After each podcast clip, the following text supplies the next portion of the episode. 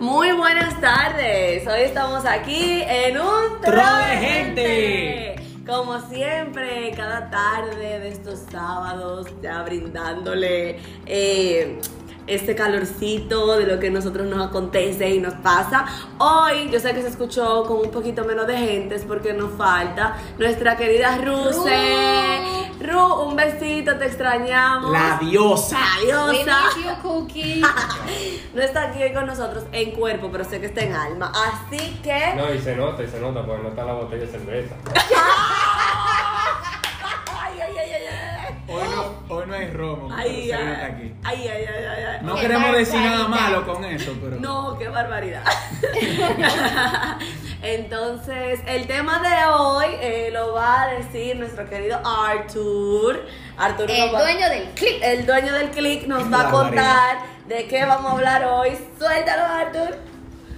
Mi gente, hoy es un tema que yo creo un poquito interesante porque a los millennials que están ya en, en el, en el tope o en la etapa de nuestra misma edad, que es los 30, 29, 30 hasta 28, 31, pueden pasar por esto.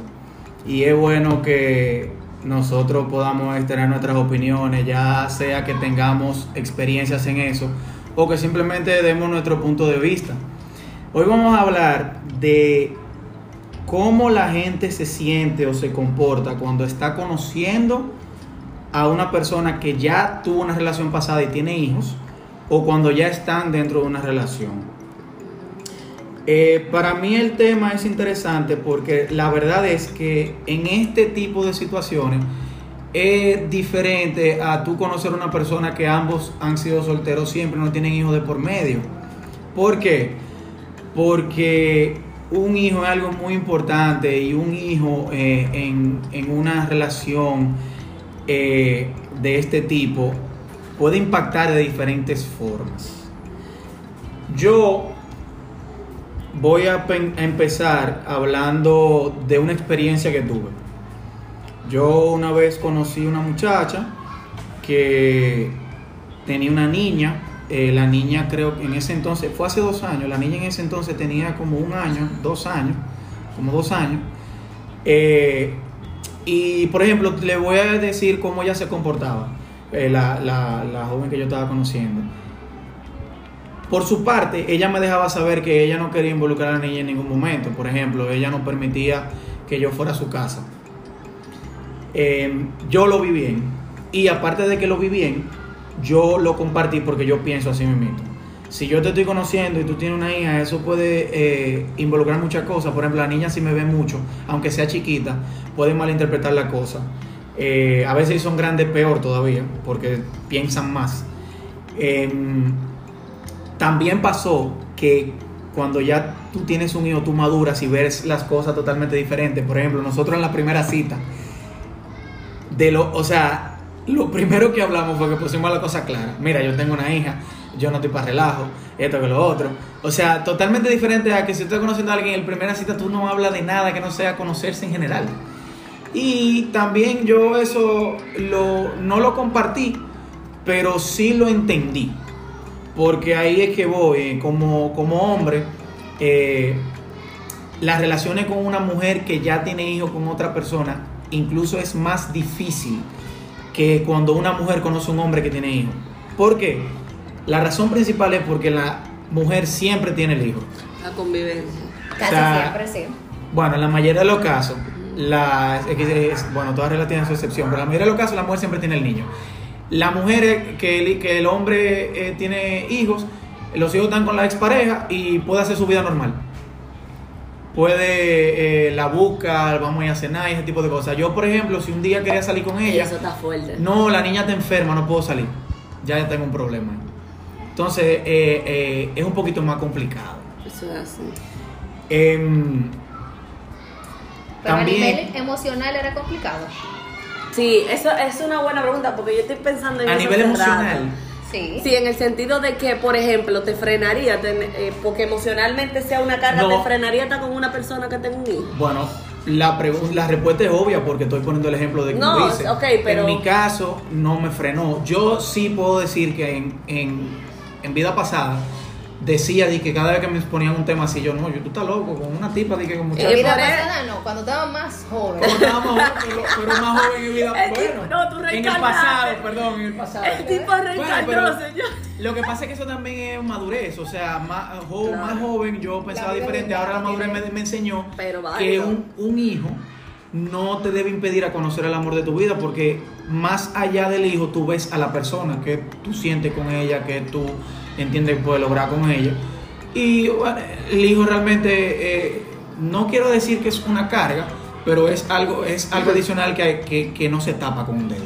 Y, y, y eso es muy importante, que tú digas eh, que tú no vas a dejar de conocer el amor de tu vida por, por un hijo, porque realmente eh, hay muchas mujeres que se cierran al amor por el simple hecho de que ya tienen un hijo, o sea, por el hecho de eso, y dicen, no, yo no voy a seguir en esto, yo me voy a dedicar a mi hijo, a mi vida, y no conocen a más nadie, porque puede ser muchas veces porque hayan tenido mala experiencia, o sea, otras veces porque eh, lo deciden simplemente que no porque entienden que en la sociedad hay tabús con ese tema, o sea, puede ser también. O que Eh, van a ser rechazadas por o eso. que van a ser rechazadas por el tema. Entonces, bueno, o sea, esa pregunta es, para mí está excelente, lo del tema emocional, eh, porque si vemos que no, que emocionalmente no es un problema, sino que puede haber una situación de compromisos, quizá que tenga uno, uno, una pareja, y tú tienes que tener un compromiso mayor con una persona que tiene un niño, o sea, obviamente no es igual el compromiso, puede haber cosas como esa, pero no de que tú vayas a rechazar a alguien porque tenga un hijo, porque también eso habla,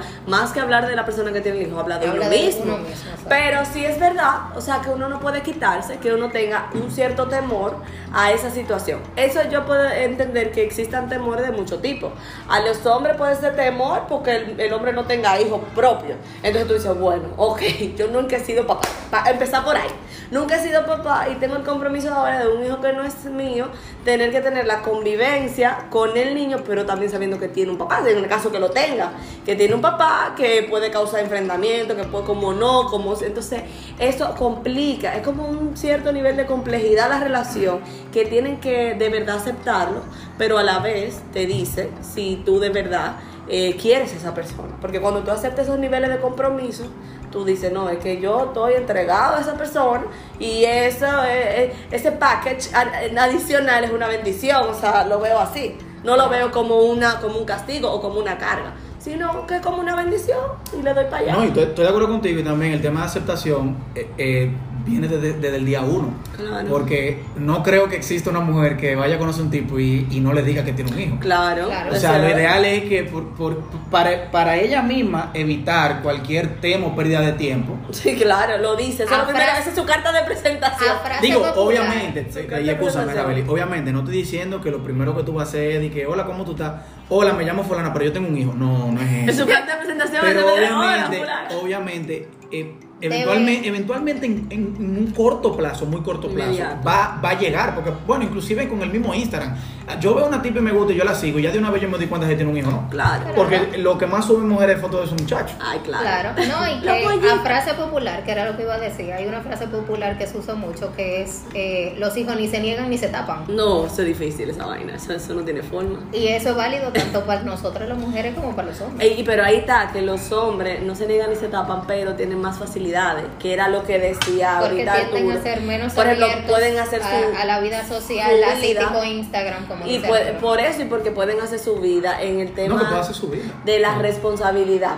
Muy pocos, o sea, son menos los padres que tienen, tienen la custodia. la custodia. Y eso también no se debe nada más eh, al papá. Esto tiene que ver con el sistema, o sea, de que de cómo está operando y de que casi siempre dicen, siempre se lo van a dar a la mamá, siempre se lo van a dar a la mamá, porque de primera instancia se asume que la mamá lo quiere. o No, y aparte, no es solo, yo creo que no solamente el sistema, es como algo natural de la vida que Dios Sí, creó. sí, pero está así, está porque, construido porque o sea, pero, el o instinto materno es más grande que el instinto Claro. paterno. Sí. Es algo, es, es algo que Sí, yo superior. creo, eh, yo creo que esa explicación y la del clip van ahí porque no se puede explicar. Eh, No, es natural. O sea, es, es, es- sí. es algo que viene por añadidura, por sí, naturaleza. o es sea, natural, es natural. Es un proceso es algo natural. increíble. Y eso también hace el tema de que yo escucho mucho a las mujeres, no, que nosotros tenemos la carga de cuidado, que tenemos la carga laboral, que tenemos la carga de esto, tenemos la carga de otro. Pero honestamente, y o sea, no me malinterprete con lo que yo voy a decir todo el mundo, Pero la única carga con la que nacimos asignada fue la del, la del cuidado, la de tener un niño. O sea, si lo vamos a hacer, parirlo y cuidarlo. O sea, eso por naturaleza es intrínseco. somos las únicas que lo hacemos. Esto no quiere decir, No. esto ¿Cómo así? por Los naturaleza, hombres porque dan tú a no, luz. Tú no das luz. Tú cuidas al muchacho da dentro de la luz, barriga. Ah, no, No. porque Eso es lo que cuidarlo adentro. Pues, es Sí, que, es que ya- eso bueno, es lo que pero- ella sí, acaba pero- de decir, por Ahí naturaleza. voy. Cuando, Es- sí, cuando pero tú- el, el cuidado del niño en la barriga Ujú. principalmente es de la madre, pero influye también el cuidado del padre. No, ahí iba a decir Claro. que iba a decir Porque yo que la no estoy cuidando, excluyendo. yo te cuido a ti Claro. como mi esposa, Claro. Y por porque al mismo tiempo No, pero ahí es que voy, digo, niña. no Claro. excluye el cuidado del padre, ni excluye la responsabilidad del padre, ni nada de eso, pero por naturaleza las madres desarrollan unas cosas que los varones, los hombres no, porque tienen que, el, el hombre tiene que esperar que el niño nazca para tener un contacto con el niño, ya Un empezamos contacto por ahí, físico. o sea, físico, que tiene un contacto de sentimiento, bueno, a preguntarle Iván, yo entiendo que tiene un contacto de sentimiento con su hija porque me ama a mí, pero eh, es que él todavía no lo conoce. Yo internamente sé que estoy procreando y por más que yo, yo internamente le estoy hablando o hago cosas que, que como él dijo otro día, yo te vi que tú no te agarras la barriga aquí abajo.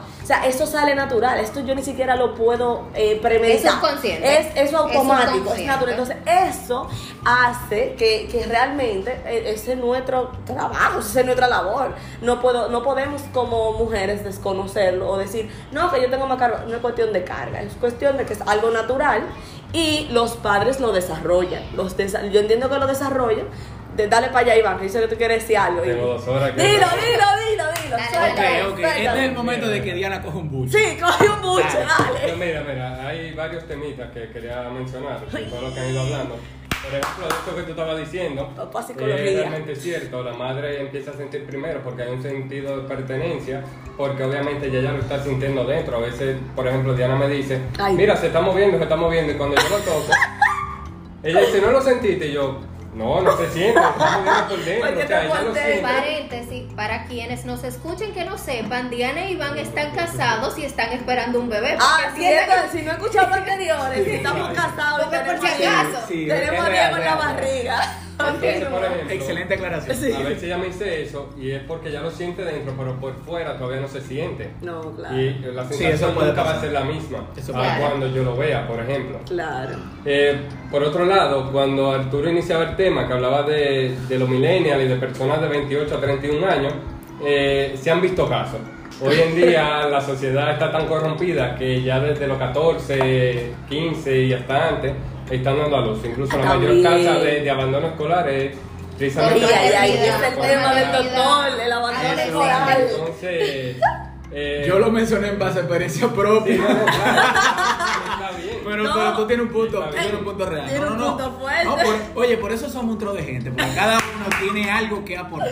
Irreal, o Y está sea. bien, incluso mira, tú hablando de lo de tu experiencia personal, yo lo veía bien. Lo que hizo la chica de cuidar a, su, a su hijo o hija, Claro. y también lo que hiciste tú, porque están cuidando a la niña, que en este Que caso, él o bien el niño, superior, que sería él. quien saldría afectado, porque puede crear lazos contigo y después pueden pasar dos cosas, que cuando no funcione la relación, la niña o el niño sufra, o todo lo contrario, que la madre se vea forzada a no volver a defraudar a su hijo o hija. Claro, y- la pone en una situación.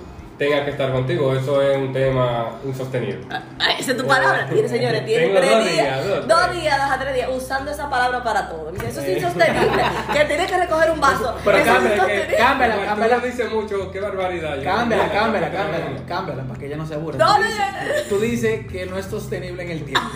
Y ya, eh, eh, dice lo mismo. Que- Es como el iPhone cuando salió, que es lo mismo, pero diferente. Sí, no, yo dije, dije, yo voy a recoger un vaso, eso es insostenible. Y yo, ¿qué es esto? También se presentan los casos, por ejemplo, de, de los celos que, que existen Ay, yo iba a llegar entre allá. ese hijo o hija con, o con su padre o que simplemente no lo quiere con nadie porque quiere que vuelva la otra pareja anterior. Sí. Y esos son temas que realmente... Qué bueno que tú Sí. mencionas eso. ¿Tú sabes por qué? Porque parte de lo que yo iba a opinar era mi punto de vista cuando ya el niño, porque por ejemplo la que yo dije de dos años no va a decir nada, va a hacer nada, va a llorar ella. Cuando Claro. quiera la mamá.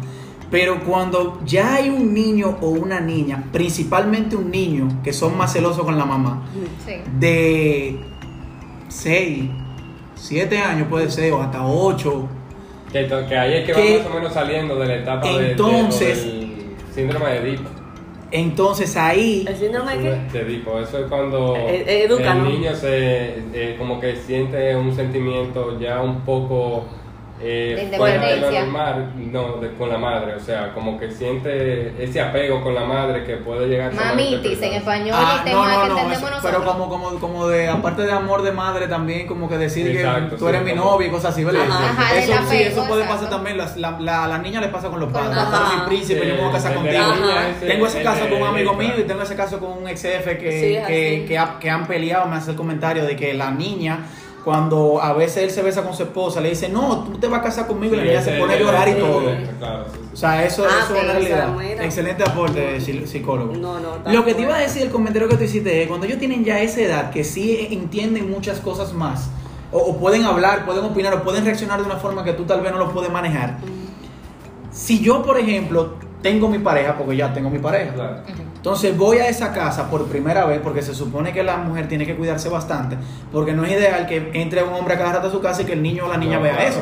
Entonces ya tenemos algo formal y llegué a la casa por primera vez, el niño me está viendo, va a llegar un punto que es posible que el niño con esos celos o lo que sea busque la manera de... de La atención. de, de- exacto, de, Claro, de- pedir atención. atención, de llamar la atención. Entonces actúe de una manera incorrecta. Claro. Yo estuve hablando una vez con una persona que tiene un hijo y me comentó esa situación y yo le di el siguiente punto de vista. Ella me dijo, mira, eh, no, porque a veces si yo traigo a alguien, eh, fulano, el niño, em, reacciona mal y ahorita viene eh, él y le echa un boche. Y yo le dije, espérate, espérate, espérate. Empezaste mal. ¿Por qué? Porque si ese hombre que está contigo le echa un boche a tu muchacho. Por más mal que le haya hecho, tú lo que tienes que soltarlo en banda. ¿Por qué? Porque él no tiene ningún derecho. Lo primero es que él tiene que tener la madurez suficiente para saber que es un muchacho y saber por qué lo está haciendo. Claro. Yo no soy padre, pero eso es algo claro y lógico. Claro, ya eso es una señal de alerta. Y lo segundo es que él tiene que calmarse, aunque en el momento se moleste, porque puede que moleste, pero él tiene que dejar que tú seas la que corrija al niño. Él no se puede meter en eso, él no te puede respetar de esa forma ni hablarle mal al niño de ninguna manera, porque el mismo niño lo puede malinterpretar y lo puede manejar mal, le puede afectar. Aunque eventualmente, en, aparte, tenga la conversación contigo, Es- que sí, es lo correcto. Exactamente. Eso, yo- eh, lo, lo último iba a decir eso. O sea, yo, por ejemplo, en mi caso, me pasa algo así, yo me quedo tranquilo. Si te tengo que mirar, te miro para que tú reacciones, si no estás reaccionando, lo que sea, pero lo manejo contigo. Claro. Entonces, después de que tú resuelvas con tu muchacho, que lo lleve por los moños, lo acueste y le diga, mira, ta, ta, ta, o que tú le eches su boche mañana, tú vuelves conmigo y si yo tengo que hablarlo, O porque si es una primera vez no lo voy a hablar o, tampoco. O lo hables tranquilo, porque tú dices, Claro. lo lleves por los moños, qué sé yo cuánto, señores. No, No, no, estamos no, es- fomentando no, la pero- violencia. no, no, no, no, me no. tomen la palabra. Lo yo, yo mencioné un par de cosas, como tú entiendas que porque. Coloquialmente. Estoy haciendo el perfil de la conflictiva bien, Estoy del de grupo. acuerdo, estoy de acuerdo. Yo considero que hay. No lo jale por los moños, jálalo por la oreja, que duele menos. El padre que tenga. Siéntate a hablarlo con tu muchacho. No le hagas caso a Arturo. Yo considero que el padre que tenga el hijo, en este caso, eh, tiene que avisarle. O sea, tiene que ya irle dando una introducción, porque se supone que ya ustedes Claro. son una De pareja alguien te va a venir a conocer, claro, porque Entonces, es alguien extraño ya que tiene que ir poco a poco dándole la pincelada para cuando llegue el momento no Exacto. le caiga de golpe. No, y normalmente como son niños le- se lo presentan, se le dicen, ese es un amigo mío. Obviamente no le va a decir, mire, ese es mi novio. Pues no va a entender como quiera. O sea, yo sí he visto Claro. eso de que no, es un amigo de mamá. No, y eso va a depender de la edad que tenga el niño también. Por ejemplo, es un amigo de mamá y él va a venir a veces a la casa y ya.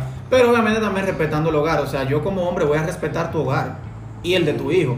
No es verdad que yo voy a coger para tu casa a acostarme contigo. O sea, si tú y yo queremos dormir juntos, mejor yo te invito para un hotel, nos vamos de fin de semana si el niño un día se queda con su papá o con la, o con la abuela. O hasta incluso si me, si me voy a quedar en tu casa, que el niño no esté.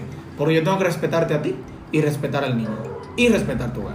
Un punto clave que, que tú lo mencionaste ahorita es el hecho de mencionar realmente, hacerlo entender o de conocimiento en la primera cita, que realmente hay un hijo de por medio, uno, dos, tres, lo que haya.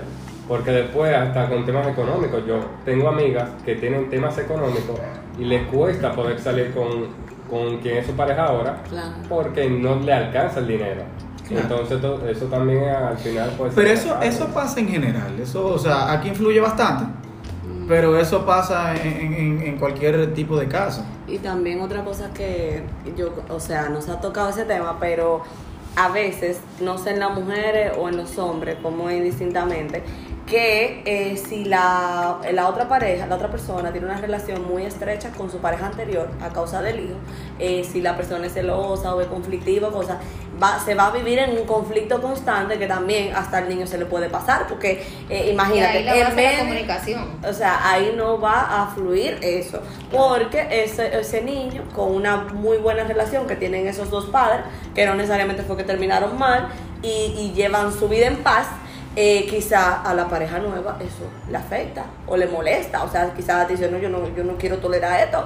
Entonces ahí... eh, es el momento en el que la persona se tiene que dar cuenta si- que- lo que comenzamos hablando Exacto. de tú estás dispuesto a tener una relación Exacto. Exacto. Por eso el tema. por- o Con sea, este y- entorno. Y, la parte Exacto. emocional que tú mencionabas, porque va a depender mucho del tipo de persona que sea. O sea, si tú eres una persona quizá muy segura o lo único que tú tienes interés es realmente un interés marcado por la persona, esas son cosas que quizás a ti no te alteran porque son eh, ex- Esa, externas. esa decisión va a depender de cómo tú te sientes Exacto. y de qué tú quieres. Claro. Porque inclusive lo que tú dijiste al principio, de que, que yo como hombre voy a tener que hacerme responsable de un muchacho que no es mío, Claro.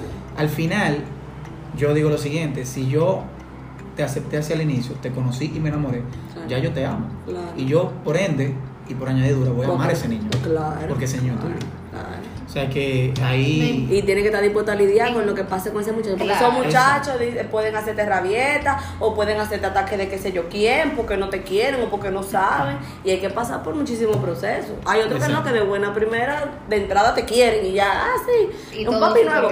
y todo está bien. Y tengo dos papis. Hay niños que dicen que tienen dos papis o dos mamás y no hay problema. Pero hay otros que pasan por, por temas de psicólogo. No, y Entonces, hay- Y no solo eso, que también hay un factor que no hemos tocado. Hay muchas veces que incluso los padres de esa persona, imagínate, son las dos parejas, uno de ellos tiene hijos, pero el que no tiene el hijo, o sea, quien no es quien tiene el hijo con esa persona, ya tiene a su familia metiéndose. ¿Cómo tú te vas a meter con una persona que tiene un hijo, no sé qué? Y eso también afecta. Claro. Entonces, al momento de. Ah. empezar una relación con alguien, empezar a conocerla, que tenga un hijo, tú tienes que tener todo claro, o sea, la cabeza bien puesta. Eh, que señora, empezar relaciones es difícil como quiera que sea. Y lamentablemente a medida que tú le vas añadiendo componentes, por ejemplo, le añadiste distancia, ahí hay un tema. Le añadiste que hay hijos, otro tema. Que hay es pareja, o sea, cada vez eso es lo que la, con- la pone Hay un factor importante en este tipo de relaciones. Siempre, esta palabra existe en todas, pero yo creo que aquí en esta puntualmente es más, y es el compromiso. Sí, Definitivamente. sí. El compromiso, o sea, tú tienes un compromiso de que tú de verdad quieres estar con esa persona y tú vas a hacer lo que tú entiendas posible para, para poder lograr que vaya bien, porque hay muchísimos factores como el que yo dije al principio que te van a molestar. Si yo estoy enamorado de mi mujer y yo un día quiero salir con ella, me dice, no, no puedo porque la niña está enferma o el niño está enfermo o esto, que lo otro. Todas esas cositas que tú tienes que entender, en, va a llegar un momento que tú al principio lo vas a tolerar, pero va a llegar un día que tú vas a estar quillado, vas a estar no lo va a tolerar. y te, y te va a molestar. Ahora, eso también se maneja con tu pareja. Tú tienes que ver cómo tu, tu pareja reacciona contigo, porque no es nada más yo que no tengo el hijo, es también la pareja. Claro. O sea, eh, es válido que si el niño está enfermo, eh, ella se quede con él y más si es chiquito. Pero se supone que eventualmente llega un punto que la pareja tiene que buscarle la vuelta porque ella se supone que también quiere estar Está contigo y te, lo- y te lo externa. O sea que esto al final como quiera es de, es de dos vías. Lo que pasa es que de este lado que no hay muchachos, hay que entender un poquito más. Claro. Y mira, te lo voy a generalizar. Al inicio hice la pregunta de, de la parte emocional por lo siguiente. Tú eliges con quién tú sales, pero tú no eliges su entorno. Y eso, Eso. viene si tiene hijos, si la familia, cómo se lleva con la familia, cómo se lleva con los amigos y demás. Y al final todo se va a resumir en el tipo de comunicación que tú mantengas con esa persona Claro. y cómo tú termines de conocer el background de esa persona, Ajá. de si es el tema de, de los hijos, cómo terminó su relación anterior y cómo se lleva con, con esa persona, o sea, esa persona está, porque a veces no está siquiera, o sea. Y lo digo yo en el caso mío, que personalmente soy hija de padres que son un segundo matrimonio por ambos lados y que cada uno tenía Mm. hijos. Ah, interesante. ¿Cómo es? Lo tuyo, lo mío y lo Y nuestro. lo nuestro, lo tuyo, lo mío y lo nuestro. Muy Eh, interesante. creo que en psicología Ese le dicen título. familia reestructurada, porque son lo tuyo, lo mío, lo nuestro. Ah, esa está Eh, buena. Pero que básicamente es eso, y todo se basa en la comunicación, en poner límites y en saber explicar el contexto, tanto a los hijos como a la pareja. Estoy de acuerdo. Sí, eso está bien. Por último, antes de cerrar el tema, Sí. esto no tiene que ver con el hijo, pero es parte del tema. Tiene que ver con la expareja. Ajá. Lo que pasa es que en este, en este caso puntual yo entiendo que no hay que apuntar mucho. Esto es lo que yo voy a decir para mí. Ajá. Cuando tú estás conociendo a alguien, tú tienes que ver cómo esa expareja se comporta, porque hay algunas exparejas que te quieren hacer la vida difícil. Pero tú tienes que ver cómo tu pareja actual maneja esa situación. Y esa persona te va a decir a ti si vale la pena que tú sigas en eso o no. Eso tienen que tenerlo muy pendiente. Porque por más que tú quieras a alguien, eh, lo del niño es diferente porque es un niño, no sabe lo que está haciendo. Y tú eres un adulto. No se compara. Ahora, tú estás tratando ya con otro adulto que si te quiere molestar, lo va a lograr si esa pareja tuya lo permite, porque se han dado los casos. Entonces, en esta, en esta situación es fácil. Tú analizas, evalúa el comportamiento de tu pareja actual con su expareja. Si ella está permitiendo cosas que tú no estás de acuerdo, lo hablas, o él, perdón, es que yo hablo de mí nada más, porque disculpen. Eh, o él, le, eh, tú lo hablas, porque obviamente todo se habla, pero si persiste, déjelo. Porque la verdad es que por más que uno quiera, uno no puede eh, vivir en una sociedad de vida, como decimos los dominicanos, y uno no puede perturbar nuestra paz. Nuestra paz mental eh, es mucho más importante que cualquier otra cosa, por más amor que uno tenga. Millennials, millennials. Se lo digo yo, se lo digo yo que, me he enamorado fuertemente y mi paz mental al final es más importante que cualquier otra cosa. ¡Pum! Y nada, señores, realmente para mí el tema ha sido muy interesante. Sí, Sí, sí. sí. Bastante. Yo Yo- quería decir algo, pero se me olvidó. Pero eso es culpa del embarazo. Eso es culpa del embarazo. Sí, o sea. Pero nada, señores, recuerden, recuerden que tenemos el Instagram, un tro de gente, todo en minúscula y junto. Mándenos DM. De lo que sea que ustedes quieran hablar, lo que sea que se pueda el hablar que por aquí. que ¿eh? lo inviten, Que el puedan que hablar por aquí. ahorita hay unos el que tenga pervertidos, pues. preguntas, no nos inviten a salir, que estamos en cuarentena. Sí. Pero mándenos el romo por favor. Normal, a mí un juguito. Entonces, Y nada, señores. esto fue todo por hoy en un Tro de gente. Bye. Peace out. Chao, Chao. chao.